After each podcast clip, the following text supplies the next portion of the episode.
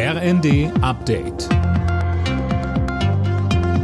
Stündlich neu. Auf den Punkt informiert.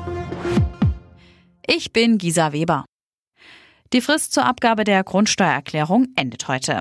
Bislang fehlen laut Finanzministerium aber immer noch rund ein Drittel der Erklärungen. Eigentlich hätten Immobilienbesitzer die Erklärung schon Ende Oktober abgeben müssen. Die Frist wurde aber noch einmal um drei Monate verlängert. Boris Kurczynski ist der Präsident der Steuerberaterkammer Schleswig-Holstein. Er sagte uns. Der Gesetzgeber hat sich da über sechs Jahre Zeit gelassen und dann dem Bürger paar Monate gegeben. Das war einfach frech und nicht partnerschaftlich. Und deswegen war die erste Fristverlängerung das Allermindeste und ein vernünftiger Umgang mit den Bürgern in den nächsten Wochen und Monaten wäre auch angezeigt. Bundeskanzler Olaf Scholz begrüßt die Ankündigungen des neuen brasilianischen Präsidenten Lula zum Klimaschutz und gegen die Abholzung des Amazonas-Regenwaldes. Nach einem Treffen mit Lula in dessen Amtssitz in Brasilia sprach Scholz von sehr guten Nachrichten für unseren Planeten.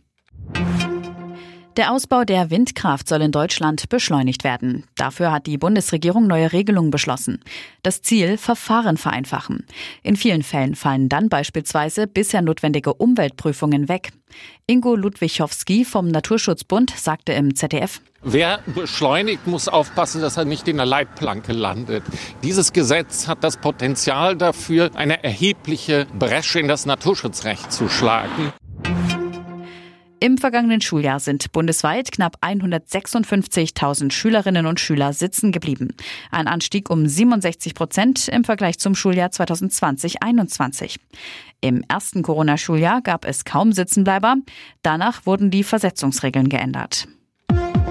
Alle Nachrichten auf rnd.de